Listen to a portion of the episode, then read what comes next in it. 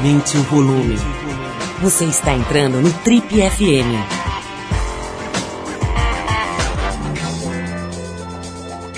Oi, eu sou o Paulo Lima e a gente está começando agora mais um Trip FM, o programa de rádio da revista Trip. Já são mais de 30 anos no rádio brasileiro. E no programa de hoje a gente recebe um dos mais consagrados atores brasileiros da atualidade, Wagner Moura. O Wagner reatou a parceria com o diretor José Padilha, com quem ele trabalhou nos filmes Tropa de Elite. E eles vão lançar no fim de agosto agora a série Narcos, produção do Netflix que conta a história da ascensão e queda do poderoso e truculento cartel de Medellín, fundado no contrabando de cocaína. O Wagner, que encarna ninguém menos do que Pablo Escobar, o grande histórico traficante colombiano, vai contar bastante pra gente desse, sobre esse trabalho mas vai falar também sobre o Brasil, o estado atual do país, sobre a violência, sobre a descriminalização ou não das drogas, sobre cinema, sobre televisão, muita coisa bem legal aqui com um dos maiores atores do Brasil, Wagner Moura, exclusivo hoje aqui no Trip FM. E a gente abre o programa com Paul McCartney e a banda Wings, a faixa She's My Baby, do disco Wings at the Speed of Sound, de 1976. Depois da música tem Wagner Moura com a gente exclusivo aqui no Trip FM. baby, she comes out at night. Taking me by surprise. She's my baby, like gravy down to the last drop. mopping her up, yeah, yeah. She's my baby. She's a baby in the morning time when the sleep is in her eyes. Then the world is waking up. She has arisen. Oh, believe me, I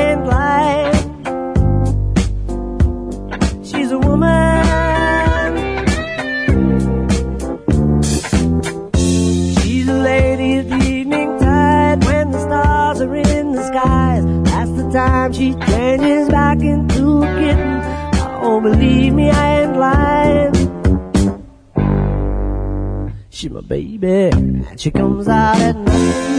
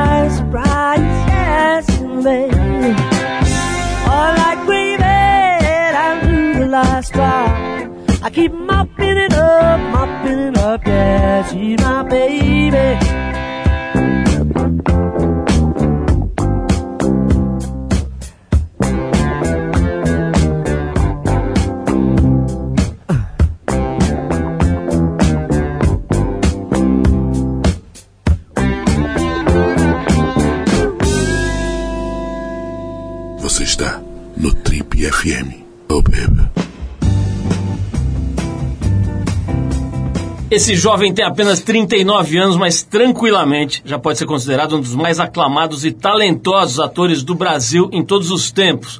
Soteropolitano criado na cidade do Coco, né, que é chamada Rodelas. A carreira dele começa a decolar com a peça A Máquina, um espetáculo que ele protagonizou ao lado dos amigos Lázaro Ramos e Vladimir Brista. Na televisão, ele estreou em 2003, fazendo participação no seriado Carga Pesada. No cinema está em importantes películas como Abril Despedaçado, Carandiru e Cidade Baixa, para citar apenas alguns. Em 2007, como, como o vilão Olavo, da novela Paraíso Tropical, e como o anti-herói Capitão Nascimento do filme Tropa de Elite, ele arrebatou o público e crítica de uma forma definitiva e se transformou em um dos principais, se não o principal, ator brasileiro da geração dele. Se você não esteve hibernando nesses últimos anos numa caverna e já se ligou que o papo hoje aqui no Trip é com o nosso querido amigo Wagner Moura, que é jornalista, pouca gente sabe, mas é jornalista também, e é o ator que está dando vida ao Pablo Escobar, um dos mais violentos e poderosos criminosos da história do planeta. Na série chamada Narcos, que estreia agora no fim de agosto, exclusivamente no Netflix. Vai, é um prazer te receber aqui de novo Prazer, na, na nossa é. toca aqui. É, tô vendo aqui, para minha surpresa, né? Eu vi hoje de manhã que o nosso último encontro tinha sido em 2010, cara. Foi. Cinco anos, você já fez 500 coisas de lá pra cá. E a gente tava com saudade. Que nessa época você É. tava lançando o Tropa de Elite 2, né? Em 2010, foi isso, né? Eu acho que eu vim aqui lançar a, a turnê mundial do The Very Best of the Greatest Hits. Of, Ah, exatamente, da, da exatamente. Minha, da minha banda, mãe. Como é que tá, cara? Continua com a banda? Vamos tocar agora. Essa banda, assim, a gente não toca, né? A gente mais ensaia, quem mais vê os ensaios da banda são os amigos, né? A gente aluga um estúdio grande, aí leva umas caixas de cerveja, o povo lá da Bahia fica lá e a gente toca. É uma banda que toca pouco para os outros, né? Toca muito pra gente. Por isso, que aquela Isso é bom pros lançar- outros ou é ruim? Diz aí. é bom, é bom, eu acho que, eu acho que é bom, porque, olha, daquela vez a gente, porque a banda naquela vez, em 2010, a a banda estava completando a maioridade, 18 anos. Então a gente resolveu fazer uma turnê né, de comemoração né, dos 18 anos, The Very Best of the Greatest Hits. Então, agora a banda já tem 23 anos. Já. Ô, Wagner, eu não, não resisti, cara. E antes mesmo da gente começar a entrevista, eu quis saber dessa tua.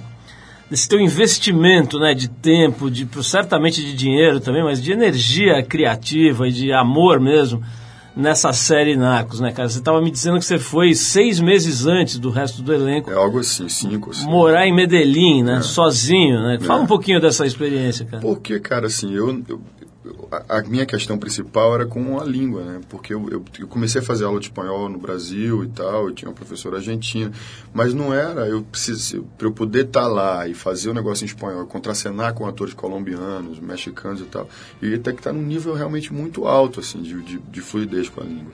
Então não tinha outra alternativa. Então antes mesmo de assinar, de fechar o contato com a Netflix, a gente tinha combinado de boca assim que eu ia fazer e tal. Acho que era mais um desejo do Zé Padilha de me ter do que da própria Netflix no momento assim. E então eu fui por minha conta, fui para lá, aluguei um apartamentinho lá e me matriculei na universidade lá e fiquei fazendo aula de espanhol e conhecendo a cidade, andando pela cidade onde o Pablo cresceu e falando com as pessoas.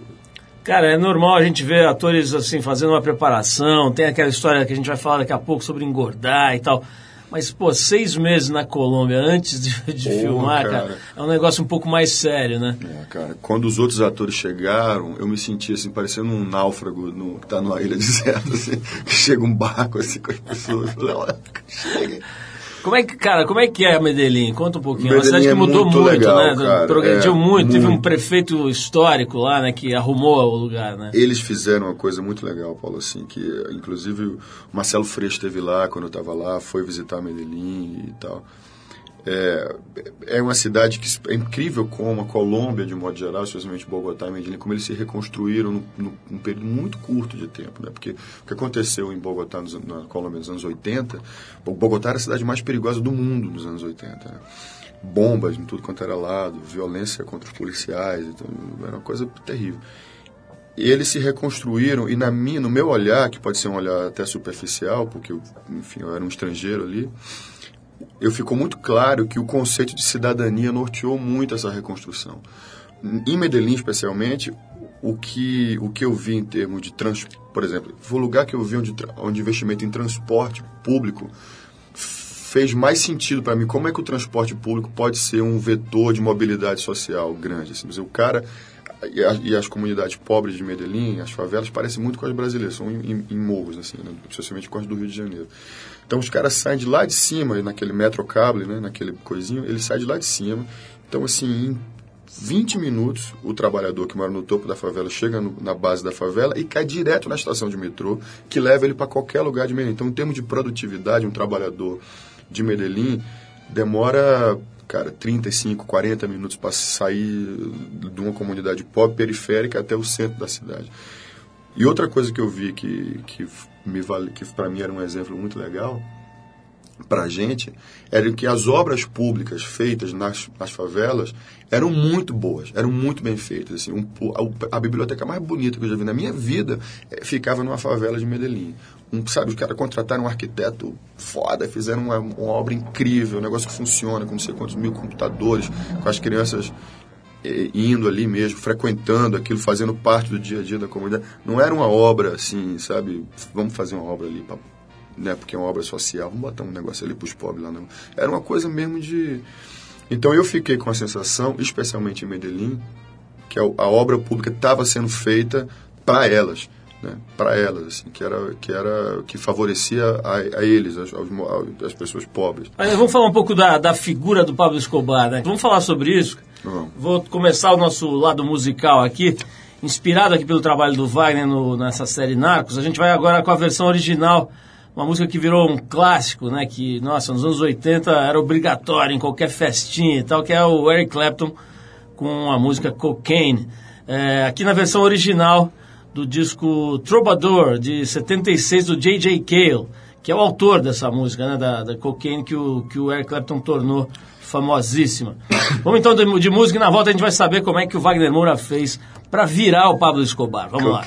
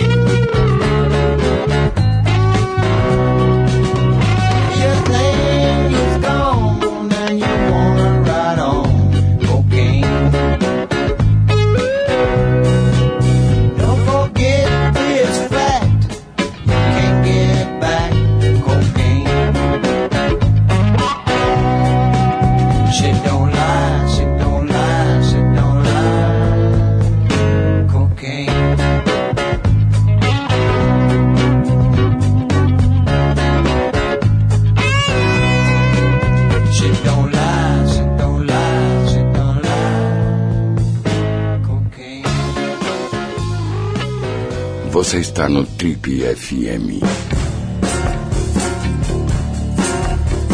Legal, estamos de volta. A gente ouviu esse- essa música aí, não preciso nem chamar de clássico, né? Só de ouvir os primeiros acordes, ninguém já reconhece. Esse é foi o J.J. Cale, autor da música que depois ficou super famosa na guitarra do nosso amigo Eric Clapton. Wagner, co- como é que foi para um baiano, cara, que vive no Rio de Janeiro, tomar contato com o espanhol? O que, que saiu nos primeiros dias? Então eu comecei a fazer aula de espanhol primeiro com uma professora argentina no, no. O negócio de espanhol é engraçado, porque o fato de ser uma, uma língua parecida com a nossa é uma armadilha muito grande, assim, porque, e, por exemplo, uma, uma coisa que para mim era muito difícil é que a, a letra E e a letra I, pra gente, elas se misturam. A gente fala DE é de, né? E para eles é, é, é e I é I. Então, quando você está falando mais rápido, a, a tendência, por exemplo, é você aportuguesar o, a, a- sonoridade das, dessas vogais. Então, e várias outras armadilhas assim tinham, né? Então eu tinha comigo o tempo todo um dialect coach, um cara que ficava com os fones lá, me escutando, os atores colombianos e mexicanos, e chilenos. A melhor coisa dessa série, pra mim mesmo, foi o fato, cara, da gente ter... Porque a gente é isolado demais, né? Assim, essa velha história do Brasil, isolado culturalmente, como país latino-americano, esse país gigante que fala português, consome sua própria cultura, o que de alguma forma é interessante, que faz a gente um país meio único, né? E, e- e bonito e diferente e tal. Mas a falta de integração é uma coisa que a gente sempre escuta, né? Essa reclamação que a gente não se integra e tal. E essa série, cara, assim, eu trabalhei com atores do México, do Chile, da Colômbia, da Argentina, da Espanha, assim, era uma, uma mistura de, de gente. Pela primeira vez, e, e estando na Colômbia, e senti, e, e engraçado, porque eu nunca me senti um estrangeiro na Colômbia, e nunca senti que a história que eu estava contando era uma história que não me que não dizia respeito à minha vida, à minha cultura, à minha, sabe? Eu, eu achei que a, eu nunca me senti e os, e os colombianos me fizeram, me receberam também muito bem, que era uma coisa que eu era meio grilado, porque eu imagino um brasileiro indo lá para fazer o personagem, né, Pablo Escobar, a história da Colômbia é dividida antes e depois de Pablo, tal. Então, é esse sentimento de pertencer a algo maior do que ser brasileiro, eu ganhei lá na, na, na Colômbia. E os atores colombianos foram muito legais comigo, assim, me, me ajudaram muito, até com essa coisa da pronúncia nos primeiros, nos primeiros episódios, assim, que eu estava ainda meio rateando muito. Você mencionou agora a história da Colômbia dividida em antes e depois do Pablo. Qual é a fotografia que os colombianos têm hoje dessa figura? Eles têm, o, o- principalmente os, os colombianos de Bogotá, e acho que os colombianos, de uma maneira geral, eles têm muita consciência do que era, do que foi Pablo, do que Pablo representou. Eles sabem que eles não podem ignorar Pablo, porque, eh, enfim, é como eu disse, o país é dividido entre antes e depois de- dessa pessoa única. Eu acho que para de alguma forma é saudável que se fale disso. Eu- eu vou, eu fazer um filme ano que vem sobre Carlos Marighella, sobre, que é um- uma vontade minha que eu sempre tive de entender uma geração muito próxima da minha e que pensava muito diferente da minha. Né? Assim, era uma galera que pensava num coletivo, ia para clandestinidade, garotos de 19 anos, 20 anos, tinham outra visão do mundo, na época que existiam as utopias. E eu acho que é muito saudável, assim, você fala. E, e, e nesse, e o Brasil é um país que, pelo menos nesse particular período aí, por causa da, da anistia, ou a recusa que os militares têm até hoje de, de, né, de falar o que fizeram, é tudo meio escamoteado, né? Assim, é meio. Você vai na, na Alemanha, por exemplo, claro que o Holocausto é uma coisa muito mais. de proporção infinitamente maior e tal. Você vê o que aconteceu ali nas ruas, nos museus, né? É assim, olha, aconteceu uma coisa terrível aqui. Então, é uma relação psicologicamente muito saudável, eu acho, com o passado. Por mais que seja uma ferida para eles ainda e muito mais violenta e tudo. Mas há uma coisa. E aqui é tudo meio assim.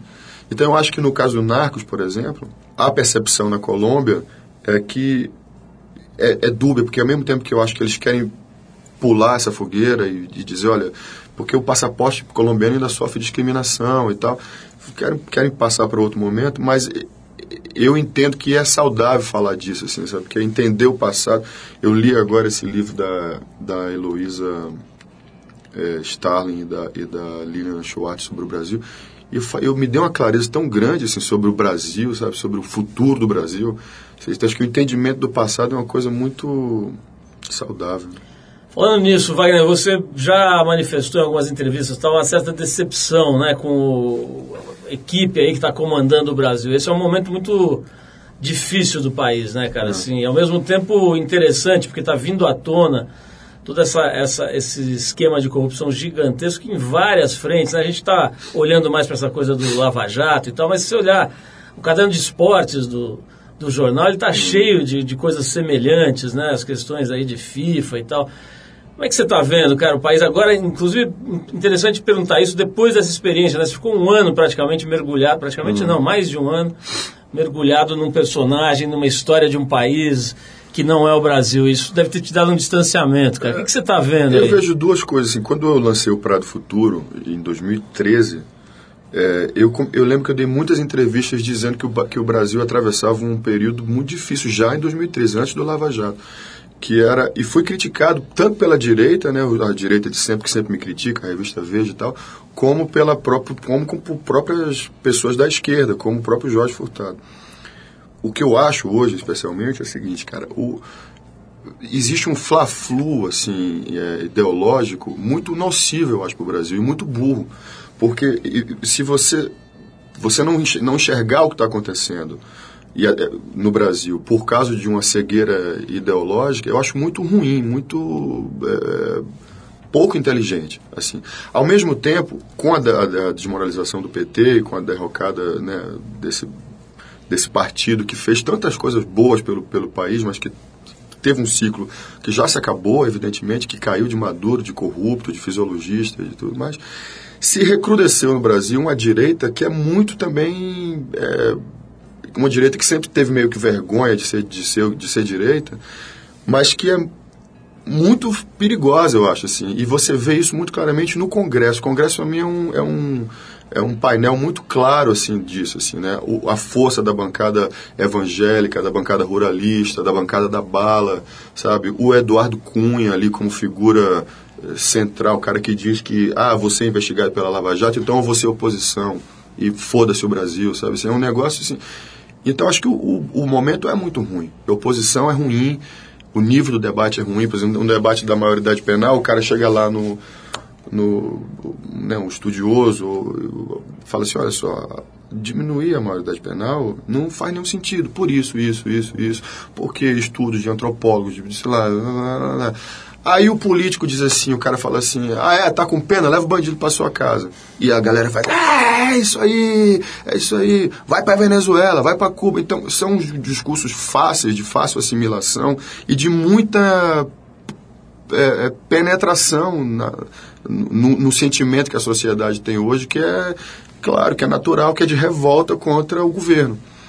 Então eu vejo um negócio assim, muito uma, uma, uma dicotomia burra e, e quem fica no meio de alguma forma fica meio assim, bom, como é que eu vou dialogar agora se eu com esse tipo de leva o bandido para casa? Que tipo de interação eu vou ter com ele? Então acho que o discurso é raso, então eu acho ruim. Acho que o, o Brasil, como, como eu dizia, o Brasil melhorou muito nos últimos 10 anos. É evidente que o Brasil atacou o que, o que como eu estava falando de Medellín sobre mobilidade urbana e mobilidade social, atacou o que é mais importante em qualquer país de terceiro mundo, qualquer país latino-americano, que é diminuir a diferença entre quem tem muita grana e quem tem pouco. Isso o PT fez.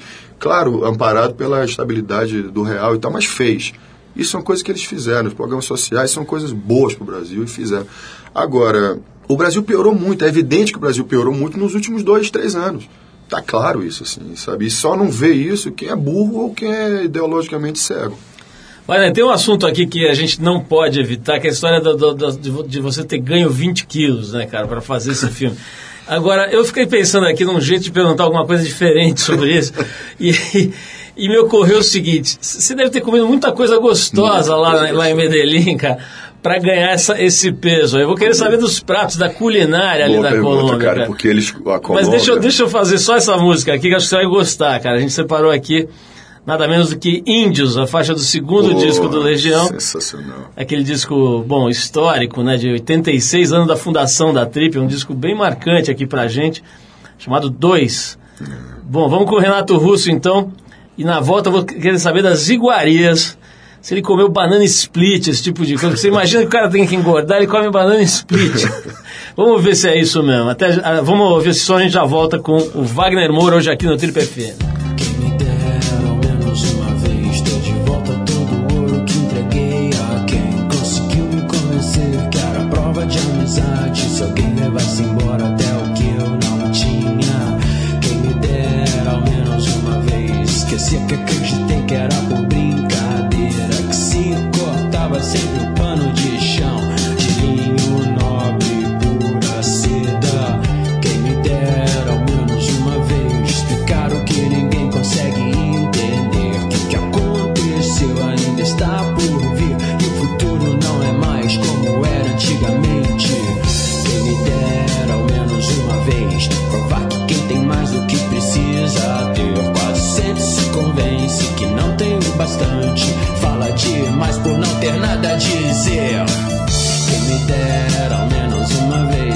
simples fosse visto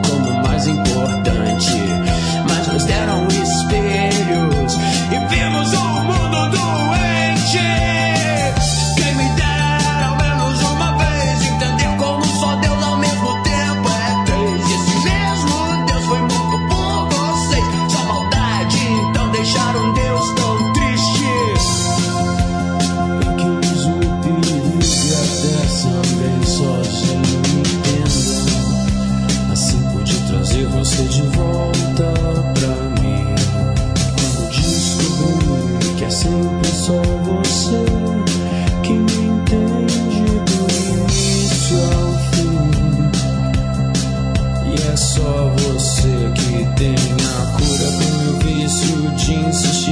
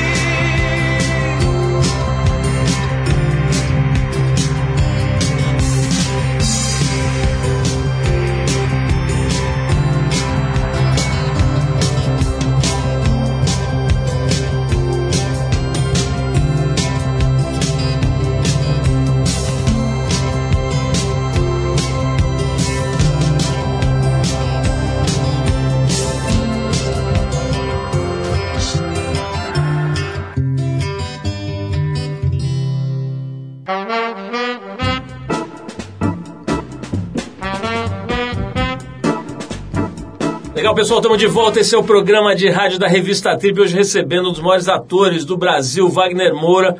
Wagner, fala um pouquinho da culinária da, da, da Colômbia, Ah, Wagner. O que, que você descobriu lá, cara? É o melhor lugar do mundo para engordar, porque você, em Medellín, por exemplo, eles têm um prato chamado bandeja paisa. Os, os- os caras da Antioquia, da, de Medellín, são chamados paisas, né? É cultura paisa, como carioca, são paisas. E eles comem, bicho, assim, muito comida gordo, pesada, deliciosa, sabe?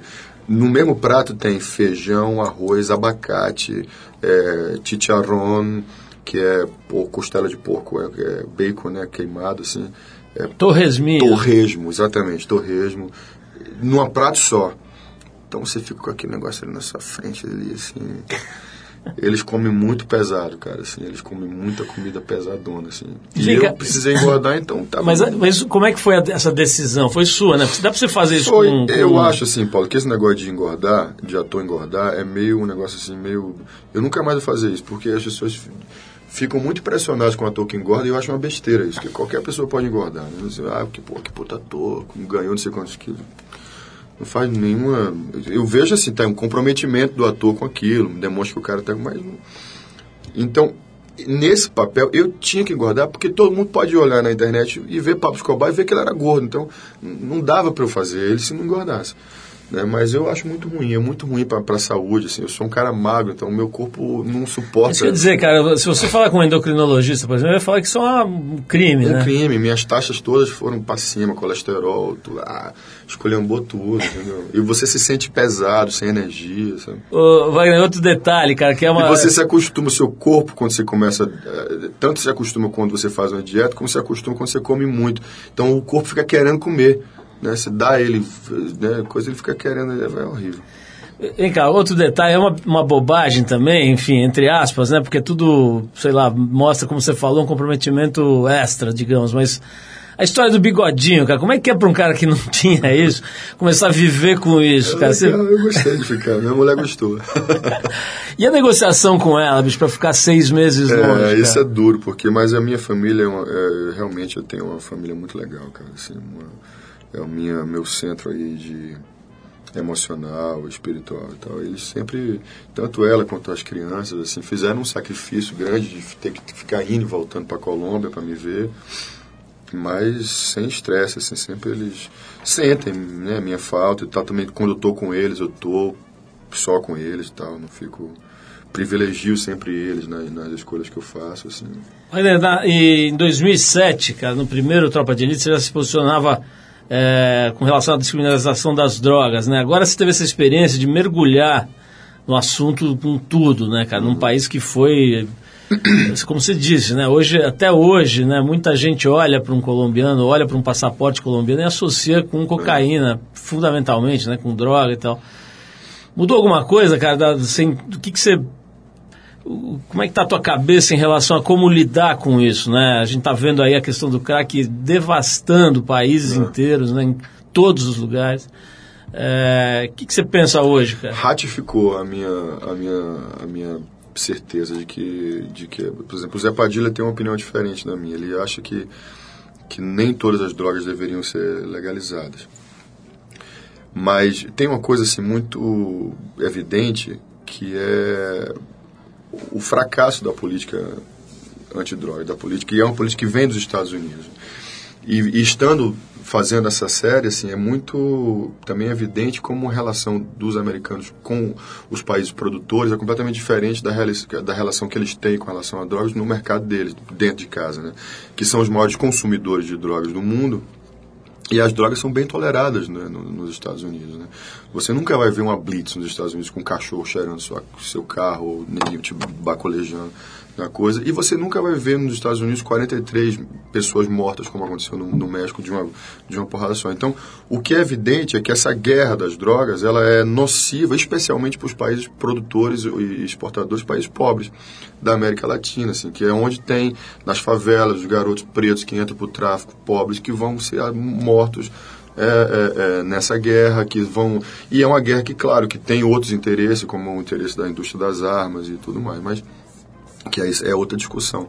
Mas parece, e me, a mim me parece que a legalização é o caminho mais é, óbvio para em, em em contraponto a esse caminho da, do, do confronto. Talvez haja um outro caminho.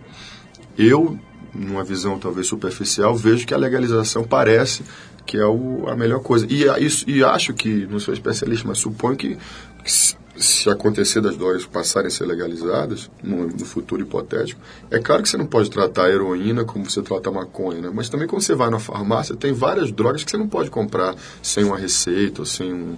Né? Mas eu acho que colocar essa questão nas mãos de um, de um Estado e tratar as drogas como um problema de saúde não como um problema de polícia, isso para mim me parece uma coisa bem óbvia, assim, bem, bem evidente. Assim. E, a, e a grana que um governo gastaria tratando os dependentes químicos seria infinitamente menor, por exemplo, do que a grana é, usada nessa guerra ao tráfico. E, tá, e talvez aí esteja uma das questões pelas quais a- a- as drogas não sejam di- difíceis de ser legalizadas. Né? Wagner, vamos falar um pouquinho, cara, sobre a, sobre a tua vida. A impressão que dá, cara, que você mergulha tanto nesses projetos que você não tem outra vida, né? Você vira o Pablo, vira um cara de Medellín, vira um estudante, você se matriculou na universidade lá, né, cara?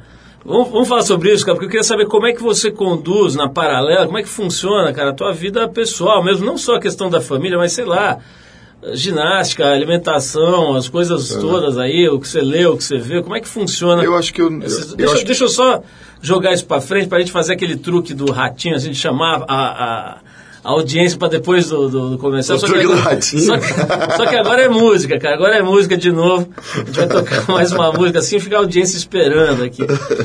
A gente vai agora com as duas irmãs californianas, a banda chama-se Bleached.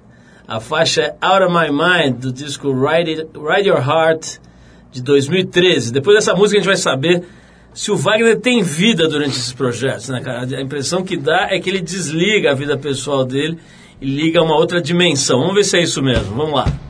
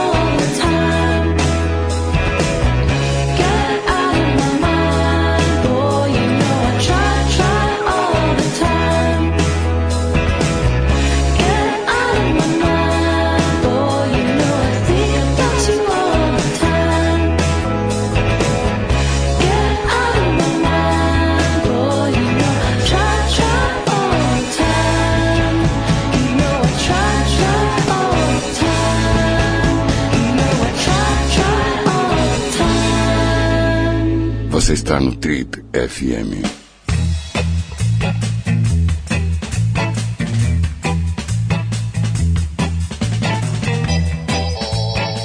Legal, vamos para mais um bloco na- da nossa conversa hoje aqui no Trip FM com o Wagner Moura, esse grande ator, né? Ele tá começando, aí tá começando não, tá, vai estrear agora no fim de agosto pelo Netflix uma série que já está gerando bastante expectativa chamada Narcos, que conta não só a história do Pablo Escobar, né, Wagner, mas acho que é a história de um país mesmo, né? na- numa- um recorte, né, da É, história do país Exatamente. com o Pablo Escobar como, digamos, como figura central lá, que é o personagem que o Wagner está encarnando. Então, Wagner, falei um pouquinho aqui antes da gente parar para a música, cara, dessa história da, da tua vida, né? Assim, às vezes você não tem essa sensação, cara, de que a entrega possa ser um pouco excessiva e que desliga um pouco a tua realidade, cara? Olha, o que eu. O que eu é pergunta interessante, assim, porque isso acontece assim mesmo, assim, porque o que eu preservo nisso tudo, assim, é a minha relação com, as- com a minha família, com meus amigos, isso fica igual. Assim, eu- eu- mas eu- quando eu estou fazendo uma coisa, por exemplo, eu não consigo ler nada que não tenha a ver com aquele assunto, eu não consigo ver um filme que não tenha a ver com aquilo. A minha cabeça, quando eu não estou ali, ela, ela realmente funciona todo o tempo. É uma antena que fica ligada e que, que capta o que é que, o que, o que pode ser construtivo para aquele negócio só, né? Então eu, eu fico meio vivo mesmo num limbo é, temático. Mas até o esporte, assim, né? Se por exemplo, jiu-jitsu é uma coisa que eu parei uma época que eu achei que não era uma coisa que é o único esporte que eu faço, né? Mas achei que não era para fazer quando eu estivesse fazendo esse, esse narcos e tal, enfim. Pirações que você vai canalizando, assim, con- construindo. Mas as relações pessoais, não. Olha, vamos falar um pouquinho, cara. A gente, a gente, você passou por isso rapidamente aqui num dos blocos anteriores. Vamos falar um pouquinho mais do Praia do Futuro, cara. Aquele foi um trabalho muito interessante, muito importante, né? E tem aquelas cenas, cara, de, de, de amor entre dois homens, cara, que você interpretou de forma magistral ali.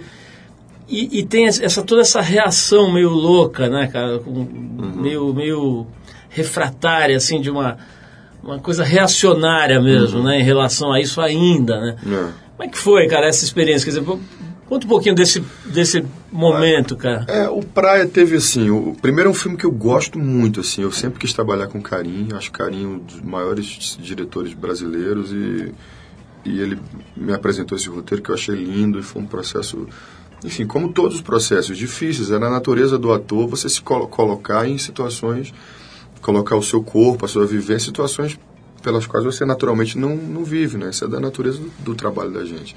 E você encontrar formas de, de, de né, de estar ali dentro, estar ali inteiro, estar ali, né, achar conexões com aquelas situações. Então, no processo houve dificuldades normais, assim, de como cada, de como cada filme.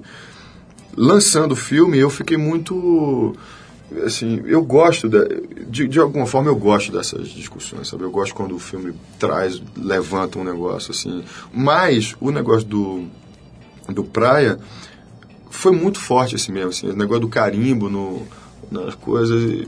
Mas é o tipo de, de, de, de confusão que eu gosto de me meter, porque são coisas pelas quais eu acho que vale, se vale a pena você, sabe, brigar e. O negócio da homofobia, sabe? É uma coisa que é séria no Brasil, assim, né? O Brasil é um dos líderes mundiais em assassinatos de homossexuais ainda, né? Então, quanto a reações contra as cenas do filme, eu, eu acho que é bom, é- é- foi bom que tenha havido e foi bom que a gente pôde combatê-las. né? Interessante você falar dessa coisa de gostar de, de ser agente dessas discussões, né? Isso é, é legal porque também tem uma coisa de, muito, de muita gente eh, com visibilidade, não necessariamente só atores, mas muita gente que tem esse poder, digamos assim, de não se posicionar, né? de preferir um, um- um lugar mais confortável ali, de menos exposição e tal. Você estava me contando agora, quer dizer, tem a ver com isso, que você acabou de ser é, é, é, eleito ou escolhido como o embaixador da ONU pela liberdade no trabalho, é isso, né? É.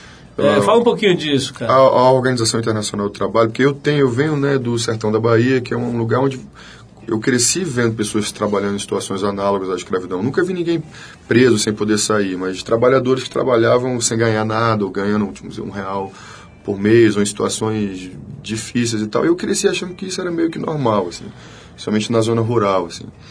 E quando eu fui crescendo, eu fui vendo que não era e que os próprios trabalhadores têm que saber que não era, que não é normal. né? O Brasil, cara, é uma coisa muito legal assim. Pô, o Brasil é o país é, on- onde a definição da palavra trabalho escravo é a mais moderna do mundo. O Brasil é um dos, países, um dos principais países que lutam assim contra o trabalho escravo de forma é, forte. Assim, né? Os grupos móveis que vão em fazendas libertar trabalhadores escravos. Eles estão estudando agora usar drones para olhar, né, ver se tem gente trabalhando. Então, há um movimento no Brasil forte com relação a, a deter a disseminação do trabalho escravo. E eu sempre fui assim ligado ao movimento Humanos Direitos, lá no Rio de Janeiro, da Dira, Camila, Padre Ricardo, uma galera, Sabatella, uma galera que se junta né, para dar visibilidade a causas sobre direitos humanos e causas sociais, especialmente relacionadas ao trabalho escravo. Minha relação com Marcelo Freixo, com João Willis, que são políticos que eu tenho uma proximidade. Então, acho que por isso, por conta dessa militância, acho que a OIT entrou em contato comigo para lançar, para ser embaixador né, dessa causa no mundo inteiro e para lançar essa campanha chamada 50 pela Liberdade. Essa campanha, o que, o que a gente quer é que até 2018 a OIT tenha um novo protocolo muito específico sobre o trabalho escravo, sobre a questão do trabalho escravo. Então, até 2018, a gente espera que, eh, que 50 países, 50 líderes mundiais ratifiquem esse protocolo, se comprometendo eh, a lutar contra o trabalho escravo. E o Brasil, acho que não, não, não vai ficar de fora, porque o Brasil, de fato, isso é uma coisa que, nos- que tem que dar orgulho para a gente. É um país que a definição brasileira de trabalho escravo con- contempla eh, trabalho por dívida, eh, trabalho em, em- em condições é, precárias, é muito abrangente. E é isso que a bancada ruralista, o pessoal da Cátia Abreu e esse pessoal lá da, da, do- do- da, da agroindústria está querendo mudar. Que é uma coisa, um retro- seria um retrocesso muito grave. Assim. Eles querem mudar, eles querem que, trabalho, que a definição de trabalho escravo esteja somente relacionada a pessoas que estão algemadas, presas e que não podem sair desse, desse coisa. Que seria um retrocesso gigante. É o que eu disse, o, o, o país apesar de ter tido conquistas incríveis e ser um país que surpreendentemente em, várias, em, alguma, em alguns aspectos é líder mundial, assim que nos dá muito orgulho, vive um momento perigoso de retrocesso. Mas eu estou muito animado em trabalhar nessa coisa da OIT, assim, da, da. Fi- Fiquei comovido com o convite, estou muito disposto a comprar mais essa briga, assim, e fazer isso mais. Parabéns, Wagner. Bem legal essa, essa. Aliás, uma ideia genial da ONU, né? Acho que você é uma pessoa que vai fazer isso com um brilhantismo é, e fazer isso chegar a mais gente, né? Usar essa tua visibilidade, esse- o respeito que as pessoas têm por- pelo teu trabalho, por você, a serviço dessa causa. A gente falou aqui de trabalho, basicamente a gente falou só de trabalho, né? E a preguiça, cara? Qual, qual o espaço que isso tem na sua vida como baiano, inclusive?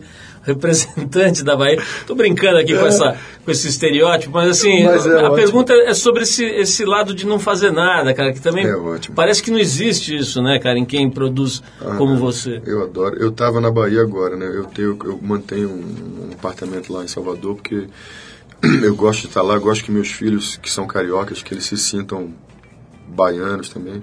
E é muito bonito. esse- O negócio da, da, da Bahia é que não é preguiça, cara. Preguiça não é a palavra. certo? Eu gosto muito do tempo da Bahia.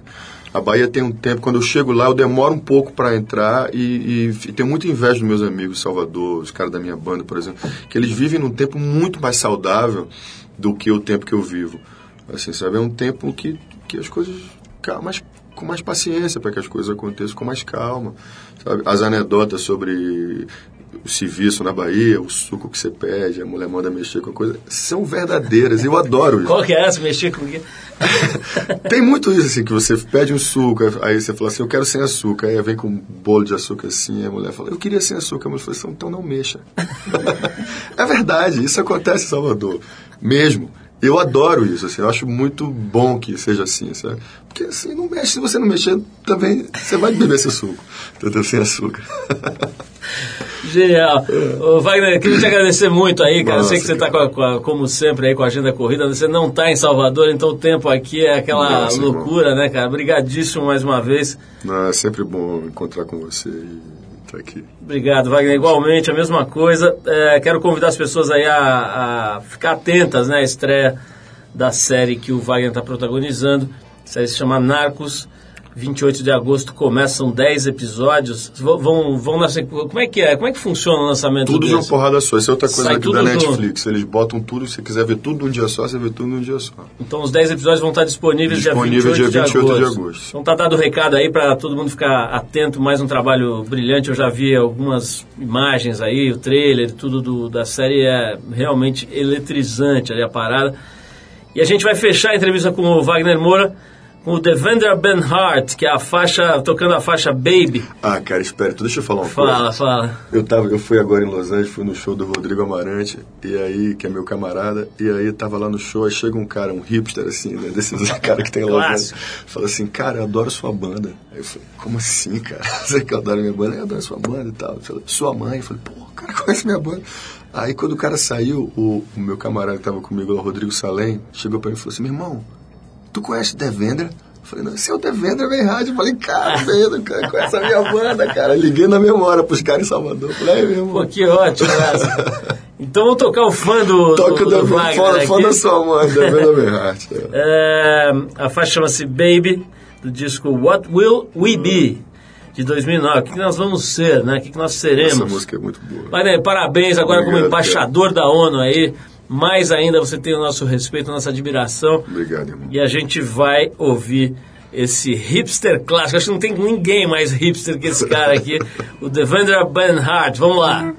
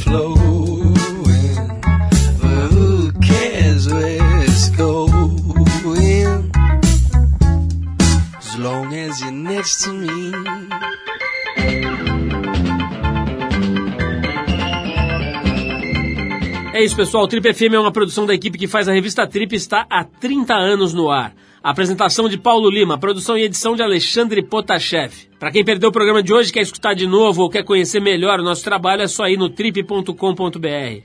Lá você vai encontrar um arquivo com centenas de entrevistas feitas por nós aqui nos últimos 14 anos. E vai poder baixar essas entrevistas para escutar a hora que quiser e onde quiser. Ou você pode assistir a vários dos conteúdos produzidos pela Trip lá no YouTube. É só acessar youtube.com/trip. Na semana que vem a gente volta nesse mesmo horário com mais um Trip FM. Um abração e até a próxima.